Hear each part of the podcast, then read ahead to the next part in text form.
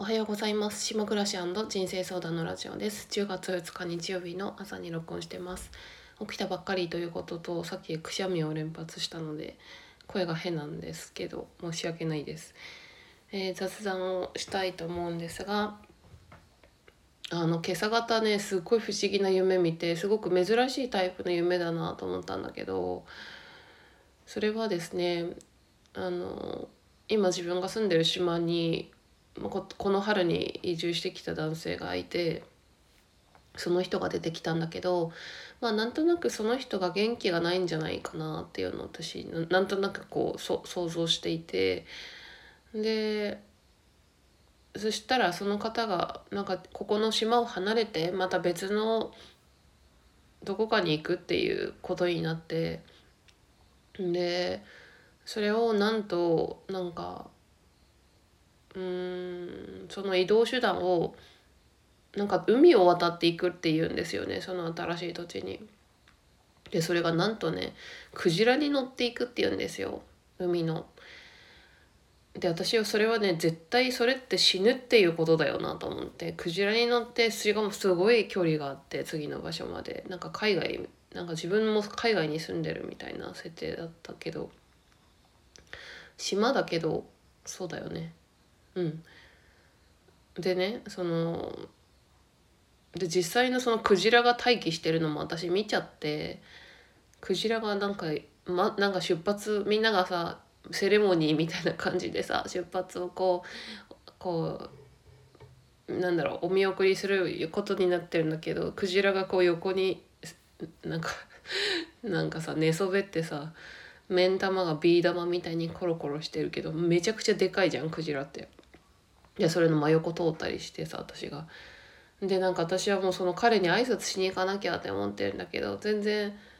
行けなくてでなんかもうそれでもう絶対死ぬしと思ってなんかめっちゃ号泣してるっていうその夢の中で「クジラに乗っていくなんて無理だよ」って言って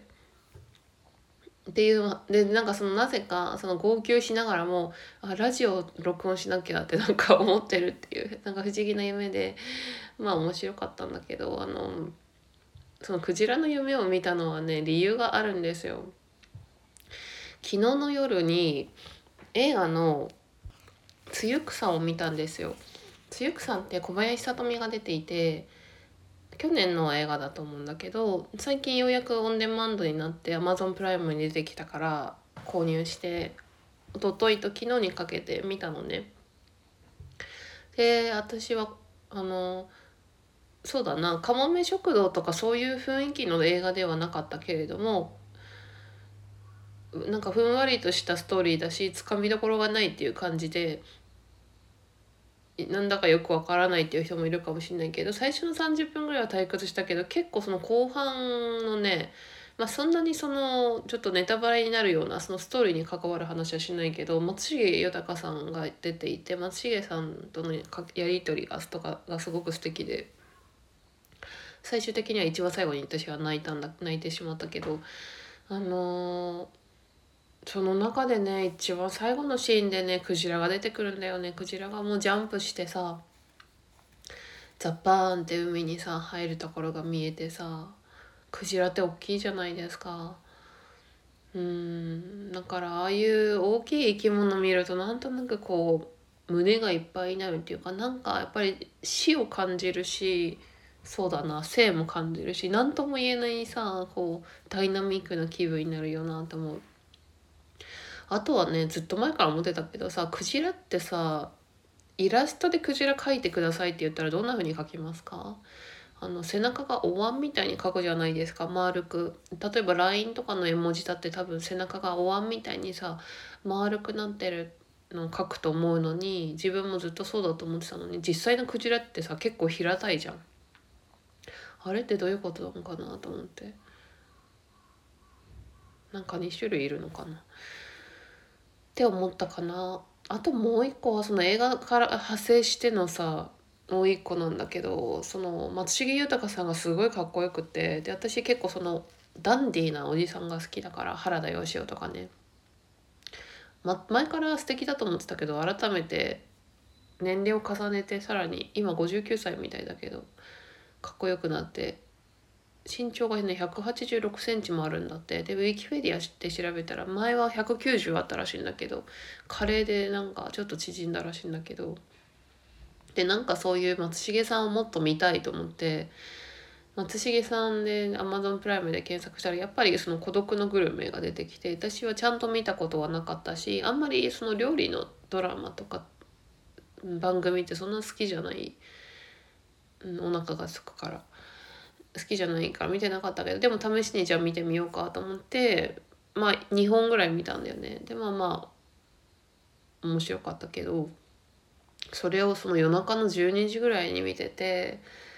なんか美味しそうなとんかつ食べててさなんかそしたらもうすごいお腹空いてきちゃって夜中の12時にご飯食べたの8時だからさ割と遅かったのにさでなんと信じられないことにも夜中の12時に豚肉あったから豚肉炒めてその孤独のグルメ見ながらご飯の上に豚肉乗せて豚丼にして食べちゃってさで結構すぐ寝てさそんなことしちゃったよね。あと新しい一つあの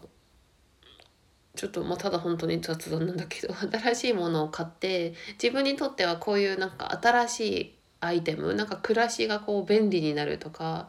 今までの暮らしになかったものを買うってそんなにしょっちゅうないから面白いんだけどそれはですね漂白剤なんですよ。私あの洗濯物って洗剤使ってなくてランドリーマグちゃんランドリーマグちゃんがなんかじゃないんだけどランドリーマグちゃんみたいなあのマグネシウムの粒が入ってる袋。それを使ってるのね。それがえっといいつから使ったかな？2018年の初めぐらいから使ってると思うんだけどさ。えっとね3500円ぐらいで1年間使えるから結構そのお得だしで洗剤買わなくていいしそのパッケージとかも邪魔じゃないしえっ、ー、とエコでもあるしすごく気に入ってるんだけどでもそのマグネシウムだとねそんなにやっぱり汚れって落ちないですよ。ちゃんと。でも別にそんな気になんないんだよね。気になんなくて。でもさ気になんなくても4年ぐらい経てたんだけどなんかあの23日前に職仕事で私その白いシャツを着る機会が多いんだよね。この夏とか秋の初めとか自分のプライベートの洋服で。なんか男性が近くにいた時にこうあの自分がこうシャツを腕まくったらなんかシャツのねこう袖のとこが黒くなって自分のだよ。でね恥ずかしいと思ったのその別にその人に見られ見た見てたわけじゃないんだけどなんか恥ずかしいと思ってそう戻したのね。で私なんかそんなのさずっと前から気づいてたのよ袖がなんかあ袖の汚れ落ちないなとか例えば襟ぐりとかさ汗かくところがちょっと黒くなっちゃうっていうのがあってでも別にさ別にって感じじゃんと思ってなんか気にしてなかったんだけどでもなんか男性の近くでそれが発見された時にあこれ嫌だと思って白いの白くしたいと思ってでもその従来の漂白剤ってめっちゃなんか化学成分っていうか入っててそういうの使いたくないしなんか触手手で安全に触れないものって使いたくないんですよね。あとはヘアワックスとかもナチュラルなやつじゃないと気持ち悪いし触った時に。だから消毒なんて全然しないよね私あのよくあるじゃんお店の前とかに。やらなきゃいけない時は、まあ、ちょっとだけあのちょっとだけつけるとかするけど基本しないよね。気持ち悪いから手にそういうのつけるの。それであのでねそのナチュラルな漂白剤ってあるのかなと思ってアマゾンで調べたらあったんですよ。なんか何でもあるんだね本当に。世の中には。あのねあの ドイツのメーカーでソネットっていう会社があってそこが作ってるナチュラルブリーチ洗濯台所用漂白剤っていうのがあってすごい可愛いんですよ。なんかなんかね買ったんだけど800円で。あのすごい可愛くてアイスクリームのパッケージみたいなさ感じでさ。でしかもピンクなんだよね。すっピンク好きだしなんかもう見てるだけで可愛くてこういうのすごい嬉しいなと思ったそれでなんか輸入元が東京なんだけど株式会社おもちゃ箱っていう会社で可愛いよね名前が。だからこのソネットのこのピンクのパッケージがピンクのこの漂白剤で楽しんであの白いシャツ何枚かを思う存分洗ってあとはマグカップとかも茶色くなってるんでお茶の楽しみで。それは今までクエン酸とかでやってたけどクエン酸なくなっちゃって全然やらなくなったから。そのなんか家にあるいろんなものを白くしたいなって 思ってます。うん。ただの雑談なんですけどそんな感じですね。はい。じゃああそうだな。ちょっとじゃあちょっとまだ時間 時間あるっていうか10分だと短いからあのちょっとね前回、ま、以前に話したあのラジオでなんかあもうちょっとこれ話したかったのになっていうのがよくあって補足したいんだけども補足したかもしれない。忘れちゃったんだけどちょっと補足したいんだけど2つありまして1個目が9月の振り返りであのもっと自分が今やってる仕事をあのなんだかもあのぼーっとしながらやるんじゃなくてももっと夢中になって自分が楽しんで仕事ができるよう工夫するっていうその9月のテーマがあった時にその課題に対して取り組まなかったけど積極的に今までよりも休むようになったっていう話をしてその理由があるんだけどさその理由はもともとの課題につながってるのね。それは私は暇な状態っていうのがめっちゃ嫌なのよ。暇でしかもなんかそこが不自由な状態。だってさ職場行ったらさ帰れないじゃん好きな時に。だからなるべくやることがある忙しある程度忙しいっていう